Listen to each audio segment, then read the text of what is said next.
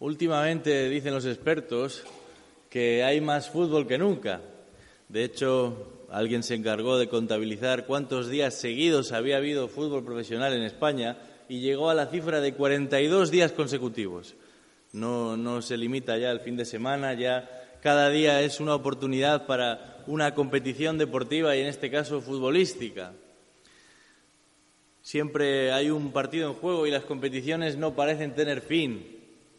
Cuando los equipos incluso ganan el campeonato, ya están pensando en el siguiente campeonato. Y es curioso porque el, primer fin de semana de junio que tuvo lugar la final de la Copa de Europa, algunos aficionados del Madrid que habían viajado a ver el partido, al terminar, les preguntaron cómo habían disfrutado del evento y ellos dijeron, bueno, está bien lo que acabamos de ganar, pero ya queremos ganar la siguiente el año que viene.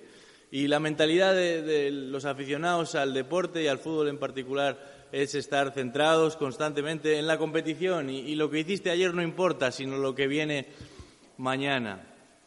En esta mañana he titulado esta reflexión como el triunfo definitivo, el triunfo definitivo, porque el pasaje que tenemos delante nos presenta un marco en el que ya no hay competición posible, ya no hay lucha, ya no hay confrontación, se acabaron las batallas, se acabaron las peleas, los enemigos desaparecen.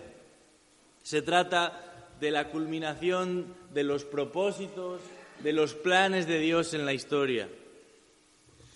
Y en un sentido lo que encontramos en los versículos que vamos a estudiar en esta mañana ponen delante nuestra una especie de resumen, una especie de síntesis, de anticipación de los siguientes capítulos. Lo que está haciendo aquí Juan es recibir la visión de lo que va a suceder digamos, en la segunda mitad del libro. Los capítulos 12 al 20 del libro de Apocalipsis están condensados en estos cinco versículos.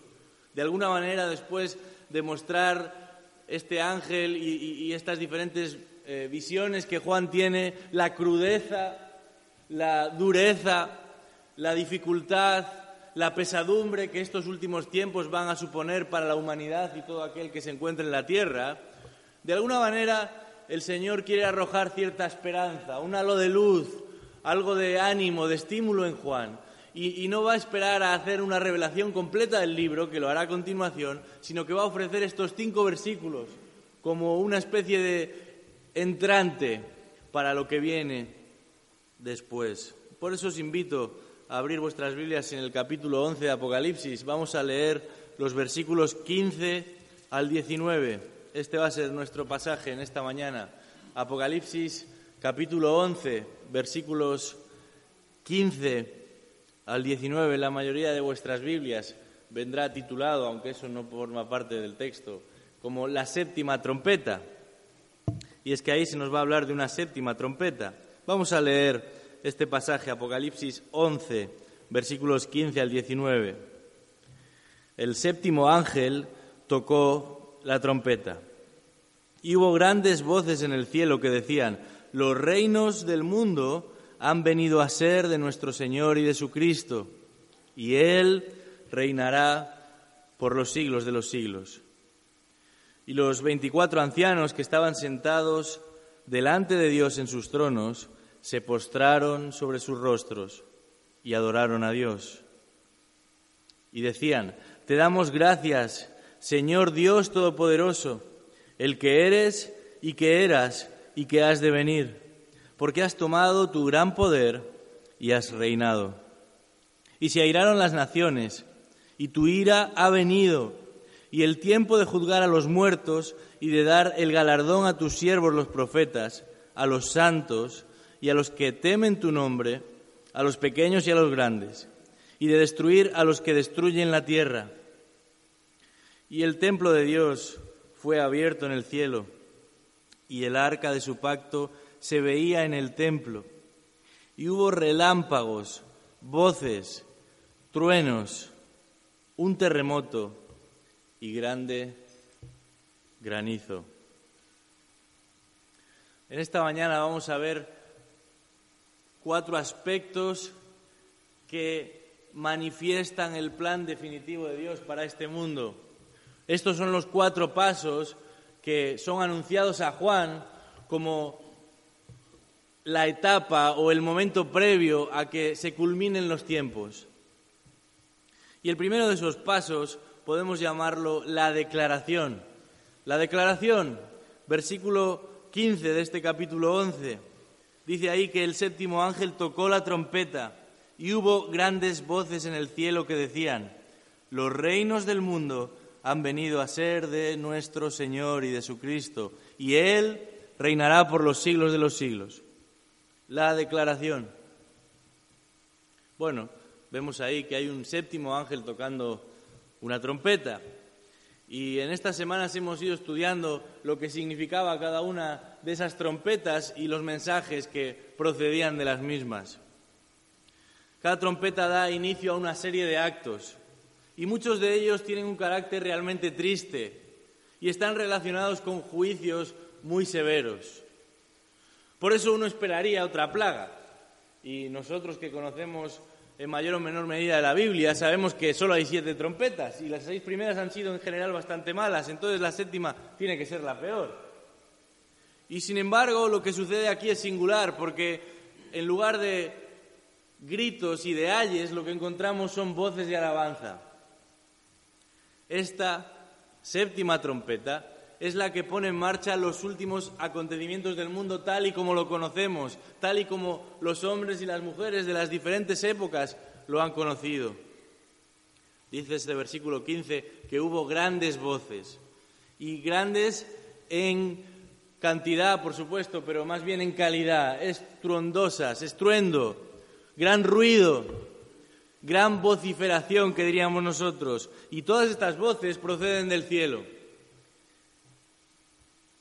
Esto es interesante, porque aquí nos encontramos en un momento álgido de la historia de la humanidad. Y los que están gritando, los que están interesados en estos actos que van a tener lugar, no son los hombres, no son los habitantes de la tierra, son aquellos que habitan el cielo.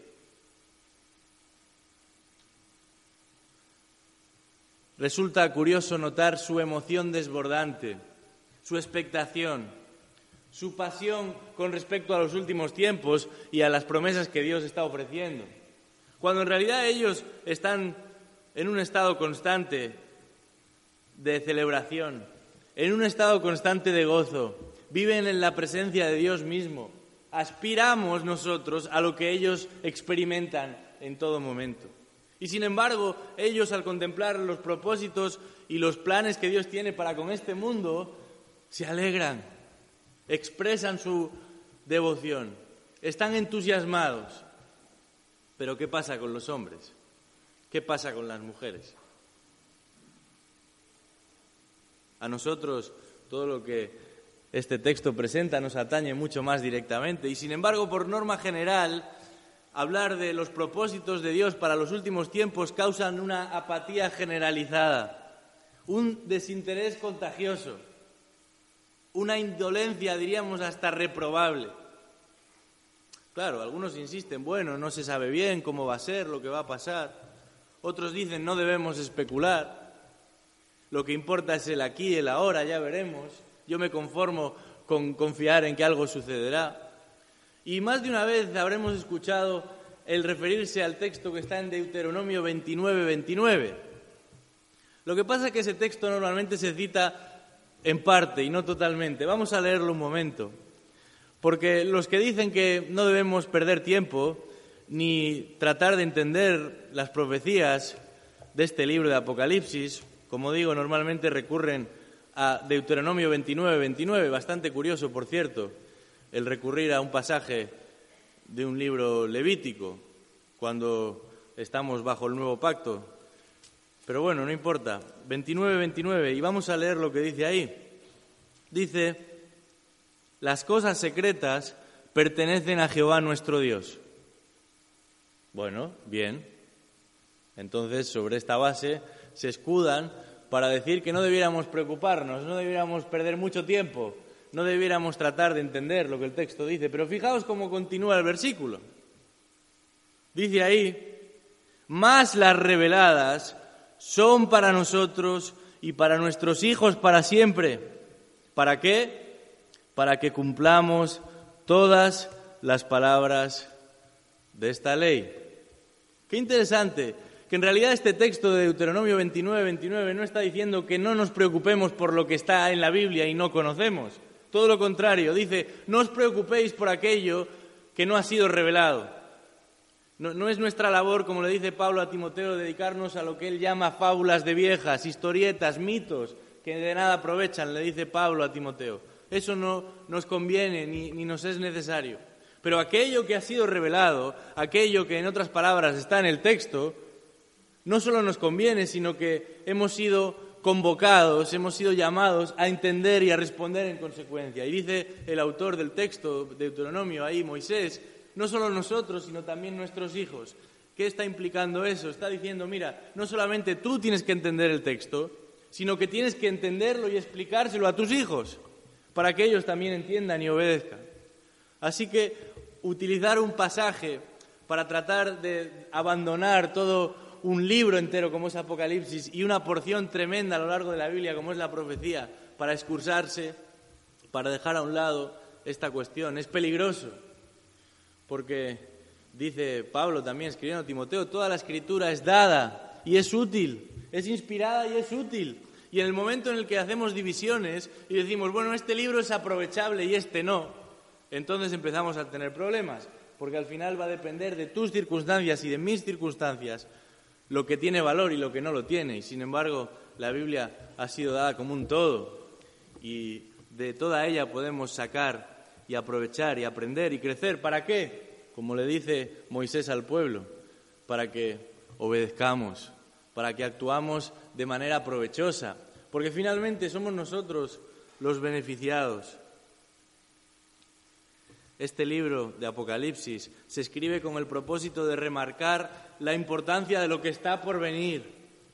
Y la Biblia enfatiza constantemente las realidades futuras, lo cual nos habla de la importancia que Dios da a estas cuestiones y la importancia que Dios da a que el pueblo de Dios entienda lo que va a venir. Bueno, yo diría que hay tres razones fundamentales por las que esto es así. En primer lugar, porque Dios quiere que el hombre, que la mujer conozcan cuáles son sus propósitos. Dios no nos ha eh, salvado y dejado aquí como perdidos en algún lugar sin saber hacia dónde apuntan los tiempos y las edades. Dios quiere que su pueblo conozca cuáles son sus propósitos. Desde el principio hasta el final ha revelado toda una cosmología, una manera de entender el mundo en la que Él es el protagonista. Y en la medida en que entendemos los planes y los propósitos de Dios, enfrentaremos las circunstancias de otra manera. Libros enteros que hablan de cómo enfrentar el sufrimiento. No se escriben para el momento de la prueba y el sufrimiento, se escriben para que cuando llegue la prueba y el sufrimiento podamos estar preparados. Y lo mismo sucede con la revelación de cara a los últimos tiempos. El Señor quiere que su iglesia descanse en lo que Él ha revelado, que conozca sus propósitos, y que descanse, en segundo lugar, en su poder soberano. Sería bastante duro pensar que Dios revela sus propósitos, pero al final la historia acaba mal. Sin embargo, al conocer cuáles son esos propósitos, nos damos cuenta de que Dios es el soberano de la historia, que nada sucede sin que Él lo autorice, que todo lo que recibimos en última instancia viene de Él y que finalmente Él va a sujetar a un mundo que se ha revelado. Hay un tercer propósito en cuanto al presentarnos, en cuanto al informarnos de los últimos tiempos, y es que respondamos piadosamente. Y Pedro tiene mucho que decir a este respecto. Y le recuerda a los creyentes que esta información es dada para que sepamos cómo vivir piadosamente, para que cuando el Señor regrese a buscar a los suyos no nos halle en disolución, no nos halle en aquello que no merece la pena, no nos halle en aquello que realmente no aporta nada a nuestra condición y a nuestro estado eterno. De manera que Dios quiere que conozcamos sus propósitos, que descansemos en su poder y que respondamos piadosamente. Y en este caso, en nuestro pasaje, volvemos a Apocalipsis capítulo 11, lo que Juan recibe aquí por medio de este sonido de trompeta es una revelación en cuanto al reino de Dios en la tierra. Esta es la gran declaración. Esta es la declaración. Dice ahí, los reinos de este mundo han venido a ser de nuestro Señor y de su Cristo. Y curiosamente en el original se habla solamente de un reino. el reino de este mundo. Y en la Biblia, desde el principio hasta el final, vemos que se nos enfatiza que por la entrada del pecado, por la condición del hombre, el mundo está bajo el dominio, bajo la potestad del príncipe de este mundo. El maligno es el que, entre comillas, gobierna en este momento. Pero Apocalipsis nos recuerda que Dios va a poner las cosas en su sitio, que Él va a reclamar aquello que le pertenece. Y se trata de un momento único en la historia, jamás ha sucedido esto. Dios reinará en la tierra. Vamos a dividir la historia de la humanidad según lo que la Biblia nos presenta. Y nos daremos cuenta de que podemos hablar de tres etapas bien definidas. En primer lugar tenemos aquello que llamamos el paraíso, ¿verdad? El jardín del Edén. Por un tiempo limitado hay una comunión extraordinaria entre Dios y Adán y Eva. Dice el texto ahí en Génesis que Dios caminaba con ellos, o sea, tenían una comunión íntima, una comunión realmente estrecha. Pero eso dura un tiempo determinado. Y finalmente consistía en paseos y en conversaciones pasamos a una segunda etapa y allí nos encontramos con un pueblo, un pueblo que dice el libro de la ley que Moisés escribe que Dios ha escogido para sí.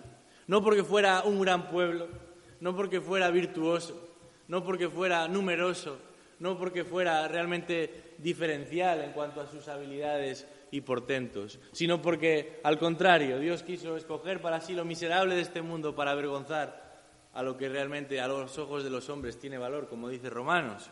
El punto es que el pueblo de Israel va a reflejar de una manera limitada la presencia de Dios en el tiempo y en el espacio. Y nos damos cuenta de que se constituye un tabernáculo y que allí Dios habita entre su pueblo. Y hay señales como esa sequiná, esa nube que acompaña al pueblo de Dios al salir de Egipto. Y de alguna manera esos pueblos de alrededor van a darse cuenta de que hay un Dios que acompaña, que está presente en medio del pueblo de Israel.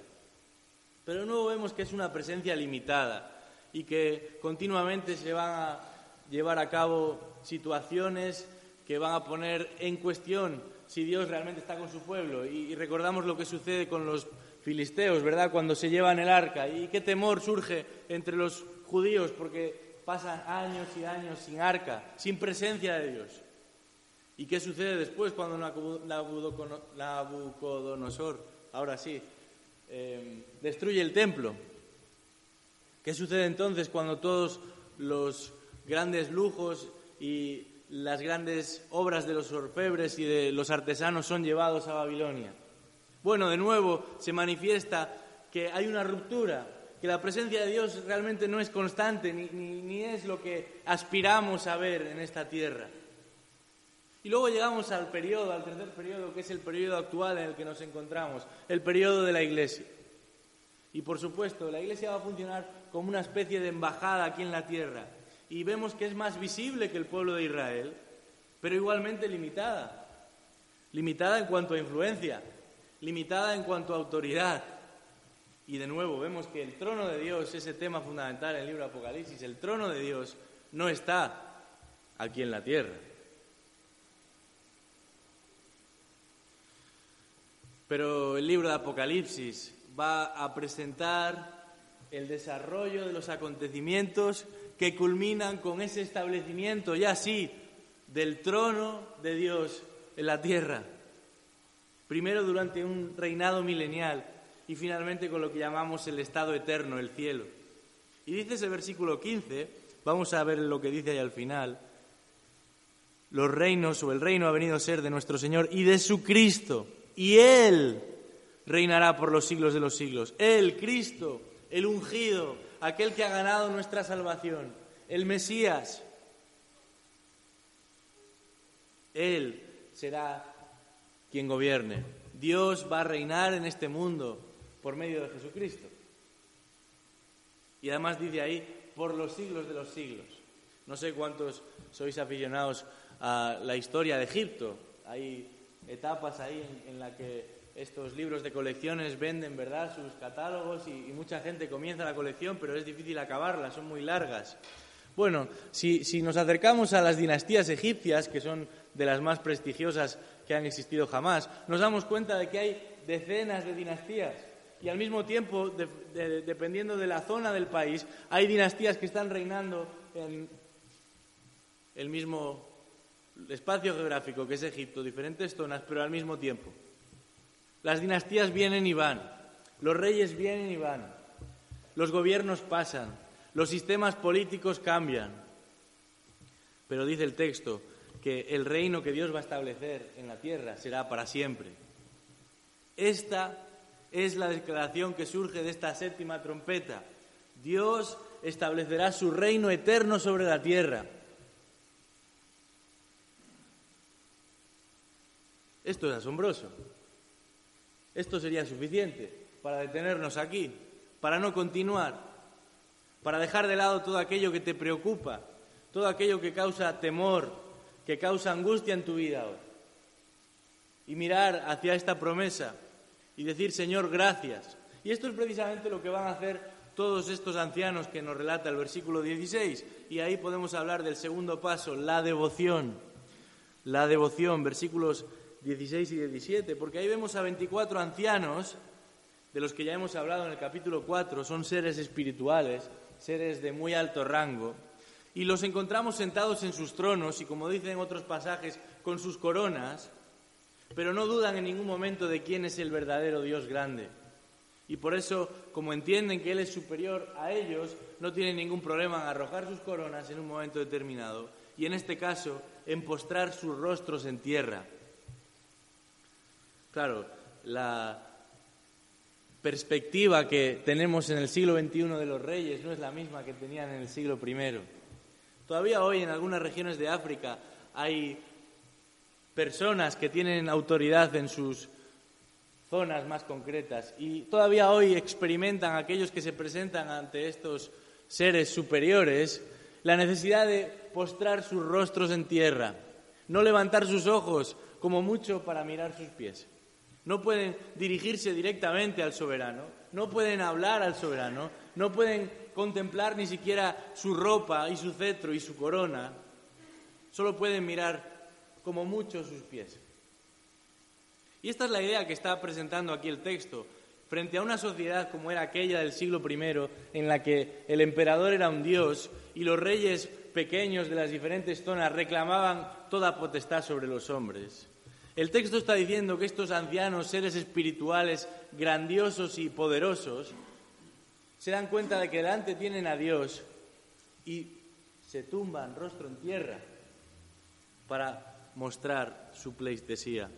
Nos damos cuenta aquí de que esta devoción, en un sentido, tiene dos aspectos que debemos señalar. Por un lado vemos reverencia, pero también reconocimiento. Leemos un himno aquí de acción de gracias por algo que aparentemente ya ha tenido lugar. Se nos dice, eh, vamos a leerlo, se nos dice, los 24 ancianos que estaban sentados delante de Dios en sus tronos se postraron sobre sus rostros, adoraron a Dios. Versículo 17, te damos gracias Señor Dios Todopoderoso, porque has tomado tu gran poder y has reinado. Parece que están alabando a Dios por algo que ya ha sucedido. Y sin embargo, es una profecía, es algo que está por venir. ¿Cómo es eso posible?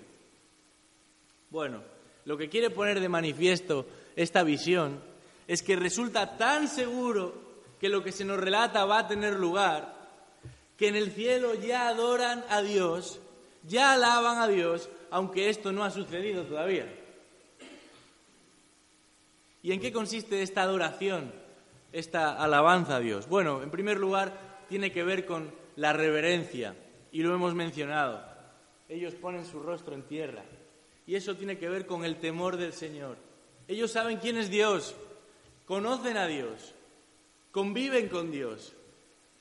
Y por supuesto, sin que nadie se lo reclame, se tumban en el suelo. Esta es la reacción de cualquiera que ha participado de la presencia de Dios en mayor o menor medida. Y podemos hablar de Moisés, y podemos hablar, por supuesto, de Isaías, y podemos hablar del mismo Juan, que está tan confundido que incluso quiere arrodillarse delante de ángeles que no son ni tan siquiera lo que Dios es. La adoración genuina comienza con la reverencia, con el temor del Señor, con saber que estamos hablando de cosas santas, de cosas que nos superan, de realidades que van mucho más allá de lo que tú y yo somos como seres humanos y materiales. Pero también incluye reconocimiento. Dice el texto que le dan gracias y anticipan la victoria de Dios con un himno de alabanza. Y encontramos este reconocimiento en la manera en la que se dirigen a Dios. En primer lugar, vemos que se le trata como Señor. Y sabemos que hablar de Señor es hablar de dueño, de soberano, de aquel que lo posee absolutamente todo. Pero no solamente es el soberano, dice ahí Dios Todopoderoso. Es curioso, porque esta expresión tan conocida para todos nosotros aparece diez veces en el Nuevo Testamento y nueve veces en Apocalipsis. Una y otra vez en este libro se nos recuerda de que aquel que lleva sus propósitos a cabo es aquel que es poderoso para hacerlo. El diablo seguramente tenía muchos propósitos en mente cuando se revela contra Dios, pero hizo un cálculo mal, y es que olvidó que se enfrentaba al Dios Todopoderoso, aquel que es invencible, aquel que no tiene competencia, Nadie puede resistir su voluntad, porque hace lo que se propone. Y este es un motivo tremendo de alabanza para aquellos ancianos que ya alaban a Dios como aquel que ha completado el plan de salvación, como aquel que ha instaurado el reino y sin embargo todavía no ha tenido lugar, pero saben que es todopoderoso y por eso están seguros de que antes o después va a suceder. No tienen temor, no hay desconfianza, no hay dudas. Habla ahí además, dice, el que eras el que eres y el que eras. Dice, el que eres y el que eras. Ese es el nombre que Dios le da a Moisés, ¿verdad? Cuando le pregunta su nombre. Y nos habla de la eternidad de Dios, de un Dios que está fuera de el tiempo, está fuera de la sucesión de eventos y circunstancias. Él está por encima de eso. Finalmente dice, has tomado tu gran poder y has reinado. No como acción pasada, ya lo hemos dicho, sino como una anticipación de lo que Dios finalmente hará. La verdadera adoración consiste en reconocer lo que Dios es y lo que Dios hace. La verdadera adoración consiste en reconocer lo que Dios es y lo que Dios hace. Y como iglesia somos llamados a esta clase de adoración, no a otra. No venimos a reclamar cosas para nosotros. No venimos a hablar de lo que yo hago o de lo que dejo de hacer. Venimos a hablar, venimos a cantar, venimos a recordar lo que Dios es y lo que Dios hace. Y por supuesto eso tiene efectos singulares en nosotros y alabamos a Dios por ello. Pero la adoración, como estos ancianos nos muestran, consiste en reconocer lo que Dios es y lo que Dios hace. Hay un tercer paso que esta visión nos presenta lo encontramos en el versículo 18. Podemos llamarlo el dictamen. El dictamen. Dice ahí que se airaron las naciones y tu ira ha venido y el tiempo de juzgar a los muertos y de dar el galardón a tus siervos los profetas, a los santos y a los que temen tu nombre, a los pequeños y a los grandes, y de destruir a los que destruyen la tierra. En un sentido, Apocalipsis va a presentar la victoria de la ira de Dios frente a un mundo rebelde y hostil.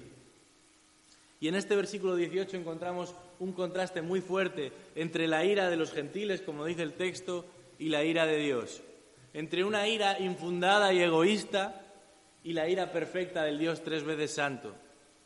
Entre la ira de los hombres que está llena de odio, llena de amargura, llena de rechazo a la persona de Jesucristo y a los propósitos de Dios, y la ira de un Dios que dice el texto, tu ira ha venido. La ira de Dios tiene implicaciones universales, porque afecta al tiempo y al espacio, a lo material, a lo espiritual, y de alguna manera esa ira se va a trasladar de tres maneras, como dice este versículo. En primer lugar dice juicio para, si no me equivoco, los muertos, así es. Dice, ha llegado el tiempo, el tiempo de la ira. Y esa ira se va a reflejar en tres aspectos. Por un lado, en el juicio a los muertos. Y esto incluye tanto juicio para la salvación de nuestras almas, lo que llamamos la eternidad con Dios, como la condenación. Pero también dice ahí el texto que la ira de Dios va a producir galardón. Qué curioso. Dice Hebreos 11:6 que el Señor es galardonador, remunerador de los que le buscan. Y aquí en el texto nos dice que Dios va a remunerar, va a galardonar a dos, por así decirlo, tipos de personas. Por un lado se habla de sus siervos los profetas, y esta palabra siervo tiene que ver o significa literalmente esclavos, sus esclavos, sus esclavos los profetas. Ese Señor, ese dueño, ese soberano va a galardonar, va a premiar, va a remunerar a sus esclavos los profetas, aquellos que en el Antiguo Testamento principalmente dedicaron sus vidas a hablar las palabras de Dios y muchas veces fueron rechazados y mal recibidos. Pero también va a premiar, dice ahí, a los santos. ¿Y cuáles son los santos? Bueno, a veces hay confusión en nuestra cultura religiosa acerca de quiénes son los santos verdaderamente. Y el texto nos lo aclara. Dice, los santos, los que temen al Señor. Esos son los santos. Como Pablo muchas veces inicia sus epístolas hablándonos de los santos, ¿verdad? De aquellos que han sido llamados de las tinieblas a la luz admirable. Esos son los santos. Y los santos, dice el texto, van a ser premiados. Qué curioso que dice, tanto los pequeños como los grandes. Y en el original la palabra pequeño es micro, que son las cosas micro, las cosas muy, muy pequeñas, no usamos la palabra microscopio.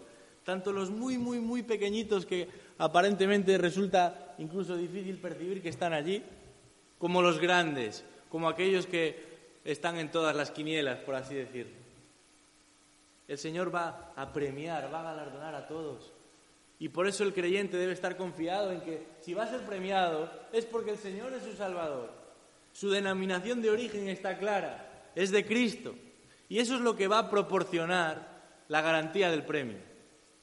Por eso Pablo dice, yo peleo, corro a la meta buscando ese premio del supremo llamamiento. ¡Qué bendición! Que este reino no solamente va a traer justicia, sino que va a traer premio. Y no porque lo hayamos merecido, sino porque el Señor nos ama y el Señor cumple sus promesas. Y el Señor considera a su pueblo como su especial tesoro. Y con qué apatía, ¿verdad? Con qué apatía muchas veces nos conducimos por este mundo. No tenemos interés en pensar en lo que llegará. Y sin embargo el Señor está preparando, como dice eh, Jesús a sus discípulos, un lugar para que habitemos con Él. Y los ancianos en el cielo están celebrando el hecho de que el Señor va a instalar su reino aquí en la tierra. Pero nosotros no, no, no tenemos interés. Ya bastante tenemos con nuestras cuestiones. Qué, qué diferente es la visión que desde el cielo se nos propone acerca de estos propósitos de Dios. Pero también castigo. Por supuesto, el juicio de Dios es justo y por eso incluye premio, pero también castigo. Y dice ahí castigo para los destructores de la tierra. Y hay un juego de palabras. Dice, va a destruir a los destructores. ¿Y quiénes son los destructores de la tierra? Aquellos que contaminan el medio ambiente, por supuesto, serán juzgados por un mal uso y una mala administración cuando han abusado de lo que Dios nos da. Pero está hablando aquí de los que corrompen directamente la tierra en cuanto a su sistema de valores, en cuanto a su moral. Esta, mañana, esta semana en Madrid eh, contamos con el centro del universo, ¿verdad? La gente dice, Madrid se lo merece. Digo, hombre, pues qué triste que tenga que merecerse esta semana del orgullo gay, ¿verdad? Y esta semana a nivel mundial. Bueno, alguien decía, la situación se ha ido normalizando y es una alegría pensar que nuestros hijos deciden y decidirán un día con quién quieren casarse, con un hombre o con una mujer, no importa. En una entrevista a uno de los líderes de este movimiento decía esta persona, la edad dorada de la heterosexualidad está llegando a su fin. En algún momento se reconocerá nuestra contribución heroica a la libertad de los pueblos. Hombre, yo creo que nos hemos vuelto locos. Si, la edad dorada de la heterosexualidad llega a su fin, entonces la raza humana se termina, empezando por ahí. Por supuesto, llegará a su fin si seguimos esos derroteros. Pero luego ya meternos en este tema de la heroicidad y la libertad de los pueblos. Bueno, este es solo un ejemplo de lo que hablamos cuando mencionamos o cuando el texto menciona la destrucción del mundo. Podríamos hablar de corrupción y podríamos tirarnos un buen rato hablando de corrupción, ¿verdad? A todos los niveles. Podríamos hablar de desigualdad, de violencia, de enfermedad. Podríamos hablar de tantas cuestiones, pero llegaríamos a la misma conclusión, este mundo se ha vuelto loco. La decadencia no tiene fin. La Biblia nos enseña que Dios ha creado este mundo para mostrar su gloria y el hombre continuamente pretende arrebatársela. Dice el capítulo 1 de Romanos que la criatura constantemente busca ocupar el lugar del Creador. Y frente a este nivel de pecado constante y creciente, la advertencia del texto es clara.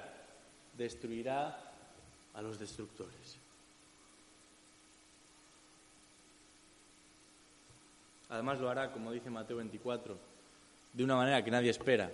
Ahí se nos relata lo que sucede en los días de Noé. La gente se está casando y dándose en casamiento.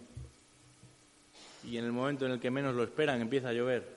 Moisés llevaba más de 100 años construyendo el arca. Era un loco para sus contemporáneos. Sus advertencias caían en saco roto. Pero cuando toda la tierra comenzó a inundarse, ese loco ya no estaba allí. De esa misma forma, dice Jesús, tendrá lugar todo lo que la Biblia anuncia. Y finalmente, ese cuarto paso, ese sello final, podemos llamarlo la demostración. La demostración. ¿Demostración de qué? Bueno, de que todo lo que Dios ha revelado se va a llevar a cumplimiento. Versículo 19 dice, el templo de Dios fue abierto en el cielo y el arca del pacto se veía en el templo. Hubo relámpagos, voces, truenos, un terremoto y grande granizo.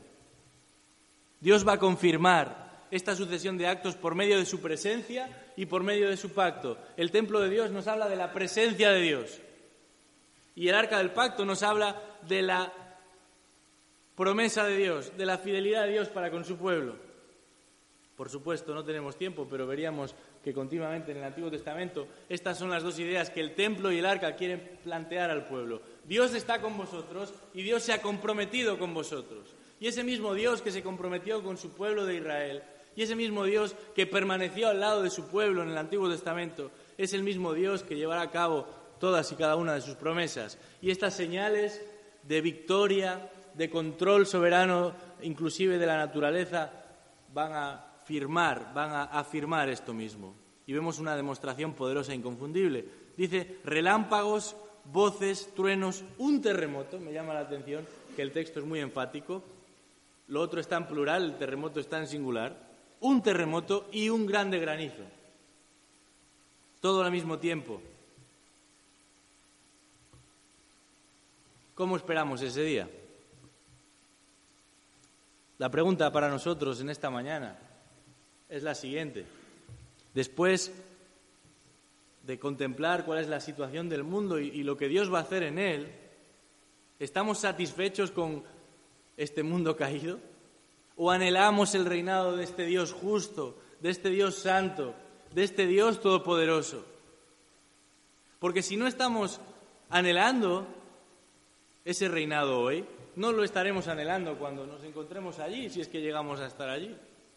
Si no anhelamos su reino cuando el mundo es un desastre, ¿Qué sentido tiene querer estar en Él por toda la eternidad?